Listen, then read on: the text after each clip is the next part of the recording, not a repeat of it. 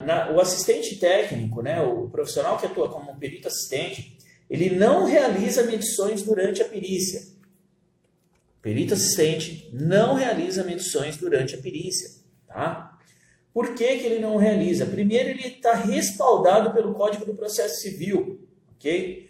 É, ele pode simplesmente ver as medições que o perito realizou.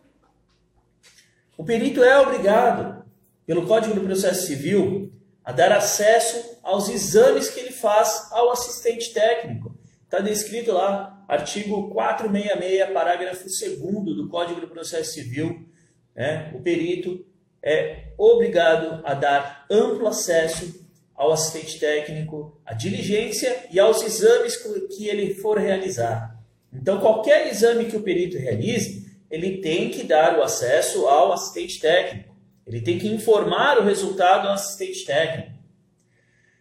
Além disso, no artigo 469 do novo Código do Processo Civil, está descrito que é, as partes podem fazer quesitos suplementares durante a perícia, ou seja, podem fazer perguntas durante a perícia.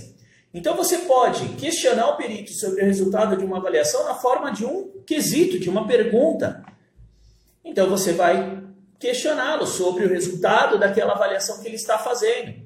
Ah, tem avaliação que o resultado não é na hora. Ok, aí você combina com o perito e ele te enviar o resultado depois. Mas fica registrado que é um quesito formal.